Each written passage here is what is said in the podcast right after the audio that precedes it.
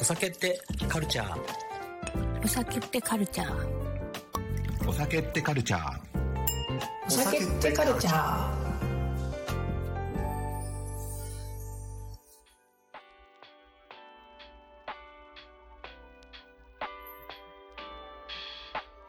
皆様お待たせいたしました。本日もお酒ってカルチャーをお送りしていきたいと思います。おはようございます。こんにちは。こんばんは。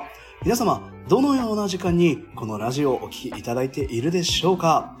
本日もですね、前回に引き続き、八王子蒸留所中澤さんを招いてお送りしていきたいと思います。後半戦はですね、まあ、前回みたいにちょっと僕の八王子人愛が溢れてしまったので、しっかりと中澤さんの思いを広げながらですね、お届けしたいと思います。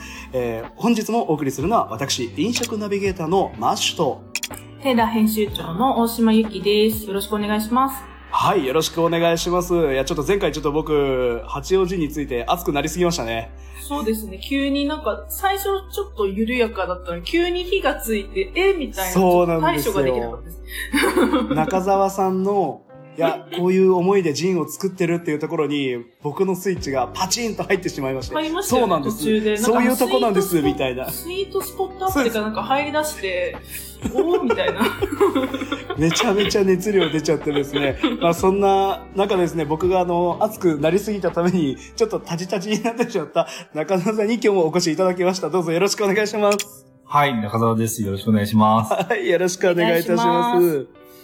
プロフィールはですね、えー前回のラジオでお話ししておりますので、割愛させていただきたいと思います。今日はもう制限時間たっぷりとですね、中澤さんの、えー今回は八王子ジンを作るにあたってのコンセプトだったり、作り、そして今後などについてお話しできればと思いますので、よろしくお願いします。よはい、よろしくお願いします。ろしくお願いします。すいません、ちょっと前回、八王子人愛溢れすぎて。はい、ちょっと戸惑いました。急だったからね。なんか、ちょ、うん、急だったから。はい、確かに。確かに。急でしたよねあの、水割りのあたりからちょっとおかしかったですね。もうパーソナリティとして戸惑いをゲストにさせてしまうという失態でございます、これは。お酒ってカルチャいや、えーということでですね、えー前回いろいろお話聞いたんですが、今回の、えー八王子ジンを作るにあたっての、あのーブランドコンセプト、まあ、やっぱまずはスタンダードに使えるというところもあると思うんですけども、ボタニカルの選定だったりとか、そういったところからお話を聞かせていただいてもよろしいでしょうか？はい、えーと、まずあのー東京八王子っていうのを作るにあたって、えー、とてもスタンダードな、えー昔ながらの、えーロンドンドライジンスタイルっていうのを踏襲した、えー製品を作りたいと思いました。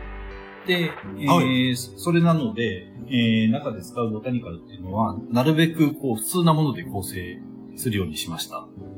うんうんなので、えー、まあ、ロンドンドライチンで一般的に使われる、えー、ジュニパーベリーのほか、えー、コリアンダー、えー、アンジェリカ、あうんとカルダモンですとか、えーはい本当に普通普通です。あの、ジンのブック見たら、あの、えーボタニカルリストなんかあったりするんですけど、それで使われるようなものが、あの、ほとんど入ってます。で全部で12種類使ってるんですけども、その中でも、えー特徴を出すものとしては、えー日本の甘夏とレモン、うん日本由来の、えー柑橘を2種類使うっていうのだけが、あの、日本的要素。あとはもうスタンダードの、えージンの作りで作ってます。ー。甘夏とレモン日本、日本のもので使おうと思ったのは何かあるんですか？えっ、と、やっぱり完全に、あの、ロンドンドライジンを作ってしまうと、はい。ただの外国のジンになってしまうので、まあ、な何かしらこの日本で、えー作る意味合いっていうのは出さなきゃいけないので、まあそれで何がいいかと思っていろいろものを選定してるうちに、やっぱり日本の柑橘っていうのは世界に誇る素晴らしい素材なので、もうこれを使ってやったらいいんじゃないか。あとはあまりにもこう、日本のものをこう、主張しすぎる材料を作り、あの、使いたかったわけではないので、はいはい。例えば、柚子とか。そうそうですね。柚子とか、お茶とか、なんかそういうこう、いかにも日本っていうのじゃなくて、もうちょっとなんかその、おごそかな、はい。あの、日本っていうものが、ほんのり表現できたらそれが一番いいなと思って。うんうんうん。で選定していく中でレモンと甘夏。そうですね。まあ、特に甘夏は、すごい、あのーなんだ、微妙なニュアンスの柑橘で、えー使っててすごくあのジンには向いてる素材だなと思ってます。ほ少し苦味がある。そうですね。まあ、一般的にあの、ジンにはビターオレンジうん多いですね。使わはれるんですけども、まあ、それの、あの、日本版い。という感じですかね。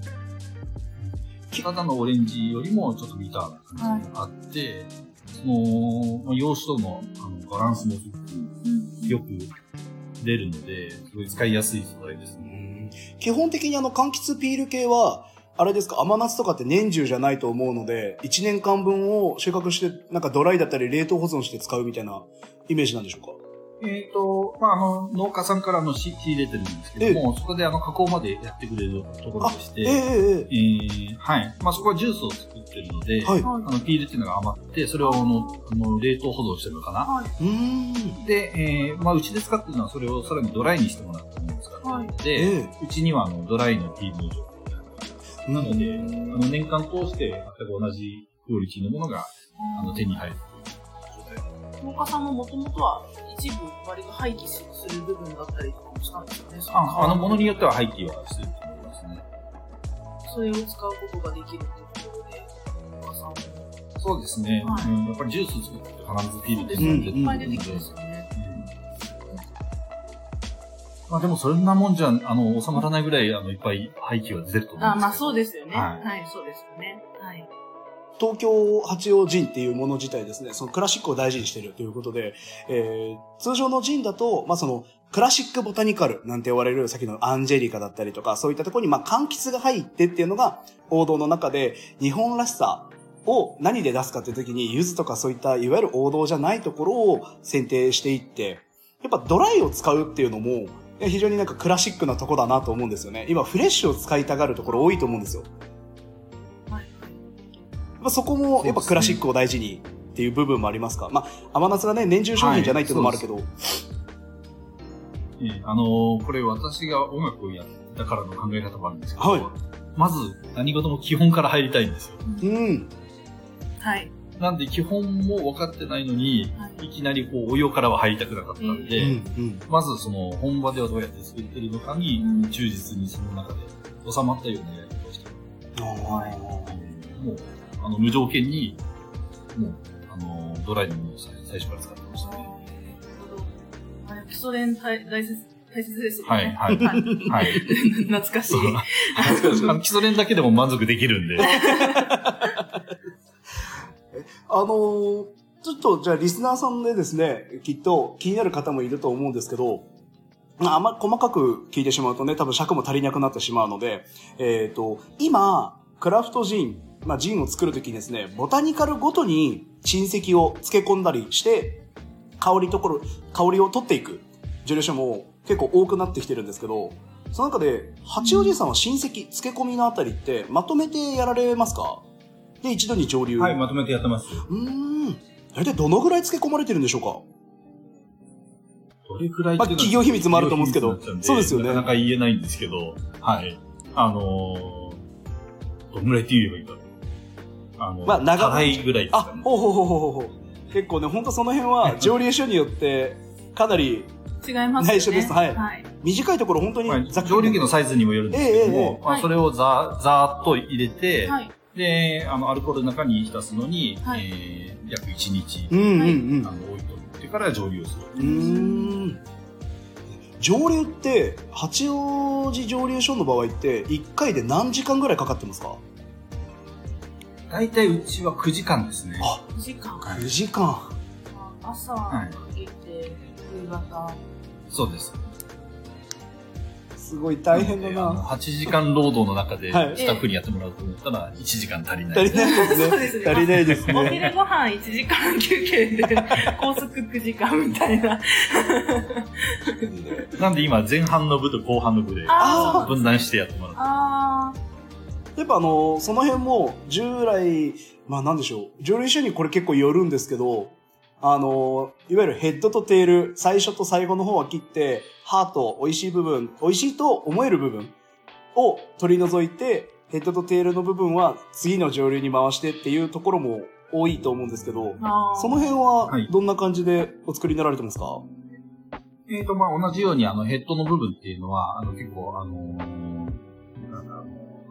薬品のようなツンとする香りがするんで、ええそこの部分は弾きます。うんうん。で、最後の方は、どんどん出がらしのような味になってくるのえで、どんどんまずい味が一緒に蒸留されてきちゃって、うんうんそれは取り除く、カットします。うんうん、で、カットしたものは、うちの場合は全部捨ててます。ああ、そうなんですね。はい次に混ぜない。そうですね。それはやっぱり品質の観点ですか？そうですね。うん。あのー私が習いに行った、あのー近くの蒸留所でも、はいあのーこう、余ったものを使うところはあるんだけど、ええどうって言ったら、渋い顔してたうんんで、うん あ、これは、これはやんない方がいいんだなと思って。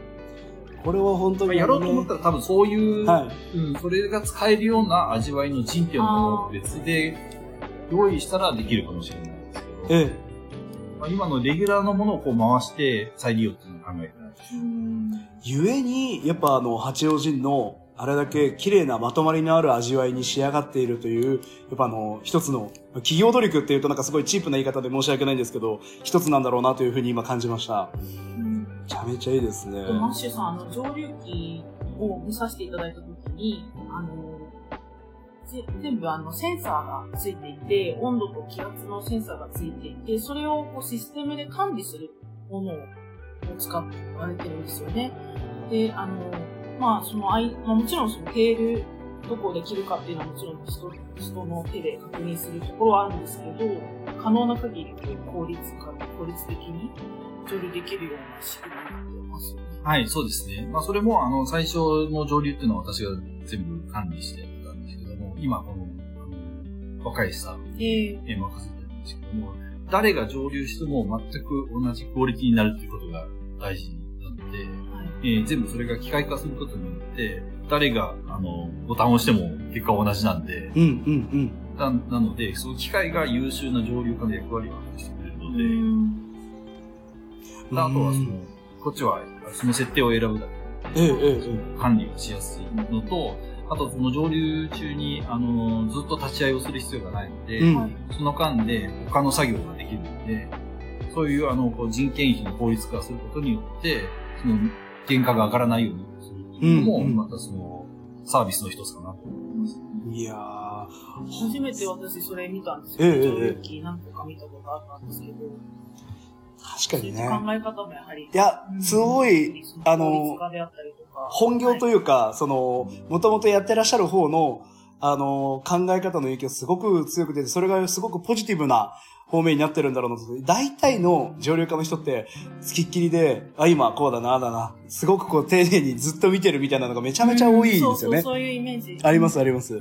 ある意味、そこが一番なんだ、核の部分というか、ははい。それがやりたくてやってる人が多いですねまあいいと、いるはいと思うんですね。はいその上流をするしたいがために、は いあの、上流上やってるので、はいはい。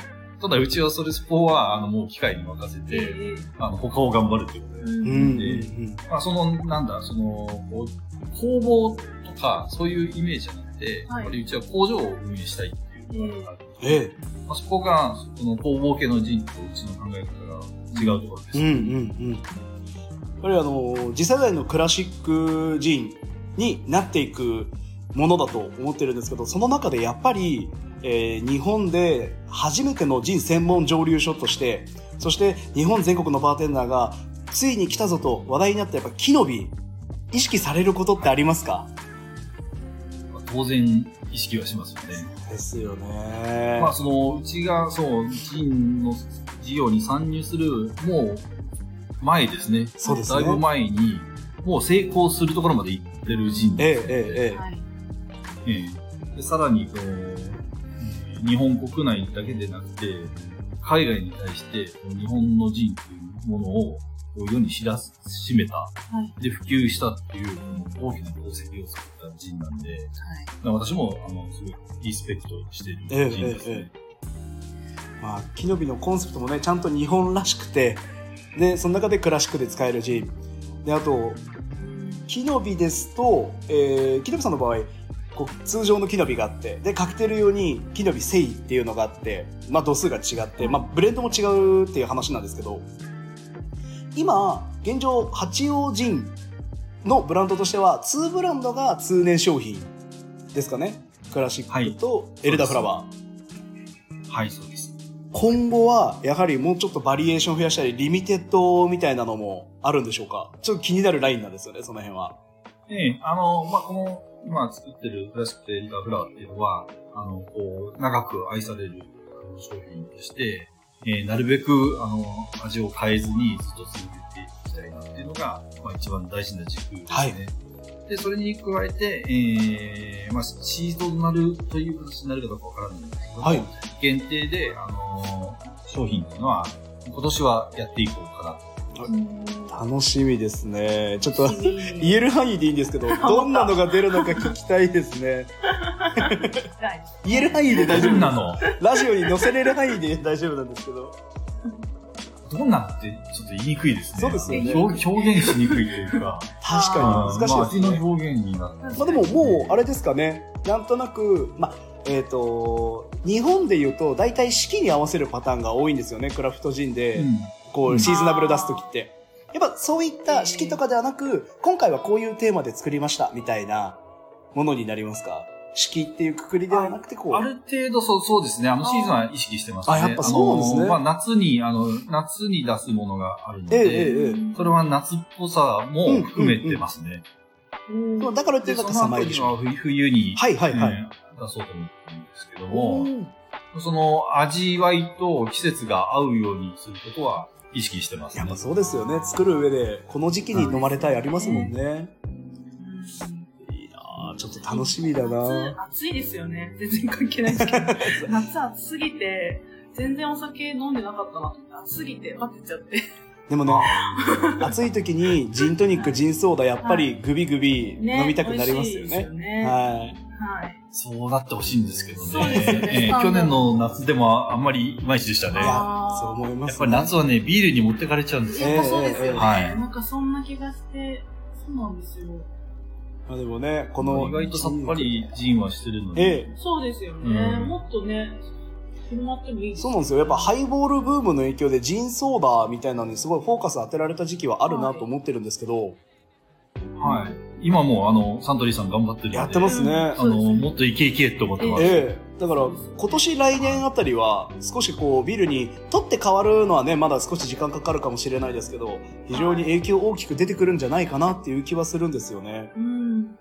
そうですね。やっぱり日本人はやっぱり居酒屋文化なんで、はい。居酒屋であるお酒ええに今ジンが入ってきてるんで、はいはい。これは結構大きな違いですね。そうですね。市場のポテンシャルがだいぶ広がりますね。広がりますねそういう人が知ってるわけだから。そうで、まあ、クラフトビールはだんだんだんもう、あええのみんなにこう知られるようになったので、まあ、そういう流れと一緒に、あの、居酒屋でジンソーダ飲んでたら、じゃあ今度クラフトの方に行ってみようかっていうのがどんどん増えてくるので、うん。期待してます。そうですね。楽しみですね。ちなみにもう一点ちょっと今後について聞いてみたいことがあるんですけど、あのーはいおおむねというか、結構多いのが、ウイスキー作りたくて蒸留所を作って先にジンを売るというパターンが小さい蒸留所非常に多い中で、あの、東京八王子、八王子蒸留所もウイスキーっていうのはどこか視野には入っていらっしゃるんでしょうか？ゼロって言ったら嘘かもしれないですけども、ジンを作りたいと思って蒸留所を作ったんで、ええ。今の段階では全くそんなつもりはないですね。あ、そうなんですね。はい。じゃあウイスキーなんでちょっと、あの、ウイスキー怖いです。あの、あの今、進行形がはいできすぎちゃって。そうなんですよ。めちゃめちゃ多いですね、今ね。そんな中にね、と飛び込むっていうのはちょっと、あの、怖くてできないです。確かに。ちょっとね、今、小さいところボンボンボンボンできてきてるんで。そうですよね。はい。しかも作り、ね、始めて、出せる頃にはどうなっていくかわかんないですからね。そうですよね。時間が。今はね、今この瞬間に、あの、ウイスキー売れるんだったら売れると思うんですけど、はああ、うんそうですよね。そう、今この人口系がみんなできた後に、みんなそれがどうなってるかもわからそう、そうないし。なんですよね。そうですよね。いくらウイスキー好きな方多いと言って。そうですね。まあ見ててもなんとなくここは売れそうだなっていうところはあったりするんですけど、ええ、はいえまあ、それ以外のところは結構ね、あのー難しくなってきますよね。うん。ちょっと注目されるのもそうですし。悩ましいところは多いなと思います、個人的に。そうですね。結局原料はね、海外のもの使ってるところが多いうんので、うん。そうなってると、こう、どういう差別化がうんされるのかなと、ちょっと、心配してます。そうですね。まあ、あの、やっぱ全体的にみんなで盛り上がろうみたいなのもやっぱちゃんと大事じゃないですか。どっかだけがうまくいってもきっと文化としては残らないものだと思うので、そういった意味で全体的にね、なくなるところは極力少ない方がいいし、いろんな味が楽しめるのもね、大事ですからね。面で言うと、やっぱ、クラフトジン界隈の方たちは結構面白い人が多いなっていう、勝手な私の意見なんですけど、結構取材とかでも、いろんな日本酒とかワインとか、ウイスキーはまだやってないんですけど、いろんなとこ取材する中で、なんかやっぱクラフトジン新しい文化作ってこう、うんっていう方が多くて、結構お話しして、こう気さくにお話しできる方も多いですし、うんうんう何ん。でもこう新しいことにチャレンジする意欲がある方が多いなうんうんうん。自分が良ければいいっていうか、全体で盛り上がっていこうみたいな。がありますね、やっぱね。すごい感じます。はい。うーん。もう一個だけいいですか？もうすごい気になってるんですけど、今、樽熟成のジンについて結構意見分かれてると僕は思うんですけど、はい、はい。これね、はいもうあの、多分、まあ、いいトピックですね。はい。意見が分かれる分野だなと思っている中で、え中澤さんのお考えを少し拝聴できたらと。えーと、まず、こう、樽熟成したものをジンと呼ぶのかっていう感じですよね。ええええええ悩ましいとこですね。まあ、私の感覚だと、その、まあ、バレルドのジンっていうのは、ジンとはまた別な分野のお酒かなと思うんですよ。うんうんなので、あの、まあ、やっぱりジントニックにしたり、その、ホワイトスピリッツとしてカクテルに使われるのがジンだと思うので、うん。はい。はい。まあ、そうじゃないものだったら別な飲み物じゃないかなと思うんですよね。はい。そういう、そういう感覚ですう。ん。なの、で、まあそのジンじゃなくて、そのバレルドジンっていうジャンルの中で美味しければはい。いいかなと思って。あーえええええ同じジャンルではないんじゃないだからそれをなんか同じ一括りにして、あの、同等に比べるっていうのは、それはちょっと違うかな。え。うーん。この辺は本当にあの、ジンラバーの界隈でもきっと、いい、悪いっていう二元論だけじゃなくて考え方としていろいろあるなというふうにやっぱ聞いてるんですよね。まあ本当好きな人ももちろんいますし、うん。うん。悩ましい分野だなと思います。そうですね。でも、樽の感じが好きだったら、ええウイスキー飲めばいいじゃんってなるんですよいね。やそうですよね。そそう、そう、そうだとそう思い。美ます。味しいウイススキー飲もうよっていう感じになるいありますから、美の味しいウイスキー、本当に。うん個人的に結構好きになりやすいのが、あの、樽熟成かけてるけど、あ、ボタニカルの一個としての考え方なのかなっていう、淡く乗ってるテイストのものがやっぱあったりするんですけど、なんか、うん。本当にはい。蒸留所によって、もうがっつり樽だっていうところと、あ、多分、ジンとして樽を使いたかったんだな、蒸留するんじゃなくて、そうしたかったのかなっていう意図が感じるものもあるので、多分その辺が結構賛否分かれてるんだなっていう感じです。そう、私のあの師匠にあたるその上流家のはい。方も、あの、バレルドのものを作ってるんですけども、えーと、まあ、そこで教わったのは、もうあの、長く入れるなと。うん。うんあの、長く、あの、熟成すれば、どんどんウイスキーに近づくから、その前で、あの、取り出すんだっていジンじゃなくなるから。う、そ、そこを言ってましたね。いだやー、ほんとそう。からジンがジンであるためには、はい。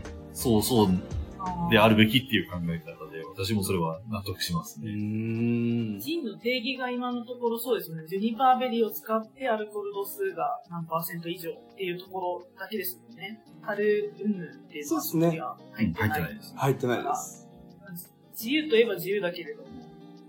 これ自由すぎるお酒なんでね。そうですそうですね。一応ルールが制定されたのも新しいですからね。そうですよね。はい自由すぎて、幅が広すぎて、味わいにもともと困りますよね。クラシックなジンって、こういうのがジンだよね、そうだよね、みんなそうだよねって言って当たり前に作ってたものを、クラフトジンブームで一回ちょっと整理した方が良くない？みたいな感じで、あの、ルール統制されたようなものなので、うんなので自由度が非常に、なんでしょう。まあ、良くも悪くも出てるかなっていうところは感じます。うん自由すぎますね。それがいいところなんですいいよ。とこですね。はい。ちょっとカオス感がありますね。ありますね。でもちょっと消費者目線で考えたときに、はいなんかどっかのタイミングでこうジンを飲んだときに、これがジンだって、そのジン全体をそれで判断するようなことにはなってほしくないなって思いますね。そうですよねそうですね。本当にそうですね。はい。そう思います。たまたま飲んだのが、え？みたいなところだと、またチャレンジもしてくださらないので。そうですね。はい。そうなんです原料も、原料から全然違うんだよ。うんうんうん。はい。本当そうですあとジね。ニファーベリーの他で何使われてるかっていう可能性が無限大なんで、はい。そこでも、うんあ違うんでね。うんうんうん。どうしてまもあ、でもそれは、そのパッとね、ジンの世界に入ってきた人にはすごい分かりにくいものだと思う。そうですね。ちょっとごちゃごちゃしてる印象はあるかもしれないですね。確かはにもうそれはもう、あの、現場に立ってる飲食業の皆さんが、一個一個丁寧にはい説明してもらうしかい。ないんですよ。本当そうだと思います。まだまだ種類に対して、あの、現場の、あの、扱ってる人間のですね、その、ジンに対しての、ジンってこういうものだよっていう説明が、まだまだ行き届いてないなという印象があるんですよ。うん。なんか、これって個性的でいいでしょ定義が、はい、はい、はい。そう、定義がね、その緩すぎるんで、そうなんですよ。どこをピックアップ、ピックアップして説明するかもね、そうです。そう、最適解がないんですよ。ないですね。なので、もうちょっとうまくね、説明して、魅力を届けてくれて、ジンの世界の、その、横の広さと、カクテルにした時の、こう、なんでしょう、奥の広さというか、縦の広さというか、そういったのを、立体的に、こうね、やっていく人がもっと増えたら、もっと違う広がり方するかなと、個人的には思っております。そうですね。飲み比べがやっぱり一番うん、わかりやすいので、ぜひあの、ジンを飲むときには、これって決めたら、あと二つ違うのを一緒に飲んでほしい。あいいですね違うメーカーのってことです。そうそうです。それができるバーがね、まず、ってことですね。あ、そうですね。何種類かジンを用意してもらわないとそれがうん、うん、うできない。好みがわからない。そうですね。いやー、いいですね。まあ、やっぱり何度も比べることが一番わかりやすいんですよはいね。。そうですね。一個だけ出されてる。まあそうですね。さっきおっしゃってたような、あ、これがジンなんだで終わっちゃいますもんね。ウイスキーで昔よくあったじゃないですか。初めて先輩に飲まされた、えー、ウイスキーがラフロイグで、あ、ウイスキーって全部スモーキーなんだ、みたいな方って、いまだにいらっしゃるんですけど。ああ。なんで、それ、ね、私もうウイスキー苦手なんですって、そ,、れでなっちゃうみたいな。ええええええ。やっぱね、そういうところはちゃんとね。まあそう、次ね。はい。出していきたいですね。ゆきさんそういう経験ないですか？その、まあ今はね、いろいろ飲んだんで、多分お分かりになってる範囲も広いと思うんですけど、入り口で、あ、これがこれなんだ、みたいな。うん。に日本酒が割とそれだったかもしれないです。ああんまりいい日本酒を多分、多分、年代的にもあんまり日本酒がそんな、ちょっと下火だった時代を20代生きてきた気がするので、ええ。あの、大学の飲み会とかも、なんか居酒屋で、清酒扱うみたいな。うんうんうん。で、すごい酔っ払っちゃって、なんか、いい思い出がない。いい思い出がないしばらくずっと日本酒は本当離れてました。うーん。ワインのお仕事してる時も日本酒もあんまりっていう感じだったんですけええど。最近本当この媒体で日本酒扱うってなった時結構、は本当に初めてぐらい結構バーって飲んだんですよ。うん。今いいと言われてええしたら結構美味しいし、日本酒って安いし美味しいなみたいな。うん。ややっと日本酒の美味しさに目覚める。そういうきっかけがないとやっぱ、まあ難しいですよね。チャレンジしないですよねう。。うんん。なので、あの、このラジオを聞いているリスナーの皆様もですね、あの、一回飲んだからって、えー全部を分かるわけでもないので、えーぜひ違うところで違う、まあ、ジンなり日本酒なりウイスキーなり試していただいて、そして何よりもですね、まずバーに行って、八王子ありますかっていう一言が僕は今一番大事なんじゃないかなと思ってますので、な。あ、それあの、一番いいやつ一。番いいやつですよね。これいいね、やつですね。はい。今日大事だとで、思ないかった時には、えー、ないんですか？って言ってほしい。セットいいですね。そういうの、そういうのめちゃめちゃいいですね。はい。なんでないんですか？って。回しもんじゃないですか。でも結構あれなんですよ。あの、八王子の、あの、市民たちはいが、そういう活動を勝手にしてくれてるんですよ。あそうなんですかいいですね行。く先々で。はい。もうなんか、八王子はやっぱり、あの、なんか、あの、なんだ、地元愛が強いんで、勝手になんか田舎の人に、あの、あの知り合いに、八王子にこういうものがあるからって送ってたり、ええー、なんか。あああっちの地方のバー、バーテンダーが知り合いなんで送っときました、みたいーな、あ結構あるんでー、す。すごいですね。うん八王子って逆にあの、ジン以外にシグネチャーになるようなものってなんかあるんですか？これがね、あんまりないんですよ。だからそこが良かったんですね。そうで。すね。それも、その八王子で始めたええ理由の一つです。うーん。ね、し、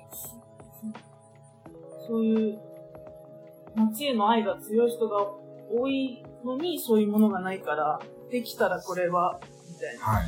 あの、そう、街中で、そのフードフェスティバルっていう、はい。あの、八王子イベントがあったりするんですけど、一、日で、あの、400杯ぐらい出るんですよ。えー、すごい。400回。な、何人が来るイベントなんだろう。すごいっすね。もうそれはもうその道行く人が、そうそうみんななんですけど、もう八王子で帰ってたらもう頼まずにはいられないんですよ。ああ、え、それはすごいですね。応援してくださる方がたくさんいる。そうなんです。マジでいいですねそうなんです。多分その地元愛が一番強く出てる土地じゃないですかね。あの下町の方も、あのええ地元愛、あの、強いんですけど、はいでも狭いんですね。ちっちゃいんですよ。うんあんまり人数いないですよね。そう八王子は結構いますよ。そうですの方。そうです。はそう、総合して八王子なんで。い。うんうんうんうん。確かにすごい範囲が広いですよね。そうそうそうそう。八王子っていう。うんはい。そうなんですよ。そのだからじ地元っていう範囲も広いんですよねう。ーん、確かに。なるほど、なるほど。いいですちょっと外れの方だけど、八王子っていう。はい今、芸能人もね、結構八王子あのー活動がはい。盛んになってるので、はい。すごく、あの、事業をやるにはいいところでやったなと思います。そうですね、本当に。今あれですね、寺院の垣根を越えて何か事業を始めたい人は八王子いい場所だよという土地柄的なアピールも いいですね。そうなんです。あの、ライバルが立川って言われてるんですけど、ええああの、いや、全然立川の方が先、先行ってるんですよ。あ、あ、そうなんですね。はいそう、いち早く街も開発されて、洗練された街になってるんですけど、八王子は結構取り残されてたんですけども、でもそれは逆にやりようがあるんですよ、これから。う伸んびしろしかないです。はい、そうなんです。参入しやすい。はい今やっててもね、すごく、あのー盛り上がってきてるなっていう感じがあ素晴って、らしいですね。町おこしの一員にも、一員にもなれたらなって。ああ、いいですね。地ま元あ、ですしね。やっぱね深澤さんも。ね、地元の方がこう愛してくれるブランドっていうのがさらにですね、八王子という枠を超えて、もっともっと、まあ、東京都内も含め、えー関東近郊、そして日本全国、やっぱりゆくゆくは世界というのも視野に入っておりますか？そうですね。ええ八王子から世界へっていうのを目標にしてまして、ええまあ、今一部あのシンガポールにはあの輸出してるんですええええけど、えええまあこれからあの国際的な展示会に出展したりとか、えうん。えー。今年はあのシンガポールにも行こうと思ってるんですけども、あの展示会の出展。に、はい。そういうちょっと海外向けの活動も今後はうん。やっていきたいなと。あ、素敵でございます。八王子から世界へ。ねえ、ぜひですね、あの、八王子人の、えー今後を楽しみながら、そしてさらに、まずは東京都内から、えー八王子を扱うお店がもっともっと増えてですね、どこ行っても楽しめるぐらいのクラシック、スタンダードな、えージンとして扱われることを、微力ながらお手伝いできたらいいなと思いますので、引き続きよろしくお願いいたします。はいよろしくお願いします。はい。その行く先々のバーにいます。あ、ぜひお願いします。八王子にありますかね 今日の番組キーワードは、八王子ありますかですね。そうですね。はいハッシュタグ。ハッシュタグみたいな。いや、ということでですね、えーえー本当にもう今後の展望までいろいろお話いただき、本当に中澤さんありがとうございました。はい、ありがとうございましありがとうございた。ました。もう全然尺足りないなと思うぐらい濃厚な時間でございました。もっともっと、また機会がありましたらですね、あのー続報というか、新商品だったりとかのお話はい聞くタイミング作れたらいいなと思いますので、その際はまたよろしくお願いいたします。ください。はい。はい、よろしくお願いしよろしくおます。願いします。本日は中澤さんにお越しいただきました。ゆきさんも上流所見学もろもろお疲れ様でございます。あ、はい、ありがとうございます。今日はお時間。はい、ありがとうございます。それでは最後はですね、えーカッパさんの作ってくれたおしゃれ CM でお別れしていきたいと思います。それでは皆様、またお会いしましょう。テッラは人と人、人とお酒文化をつなぐ飲食店限定のフリーマガジンです。お酒文化を作る魅力的な人たちの思いを伝えています。設置店舗は公式インスタグラムをご覧ください。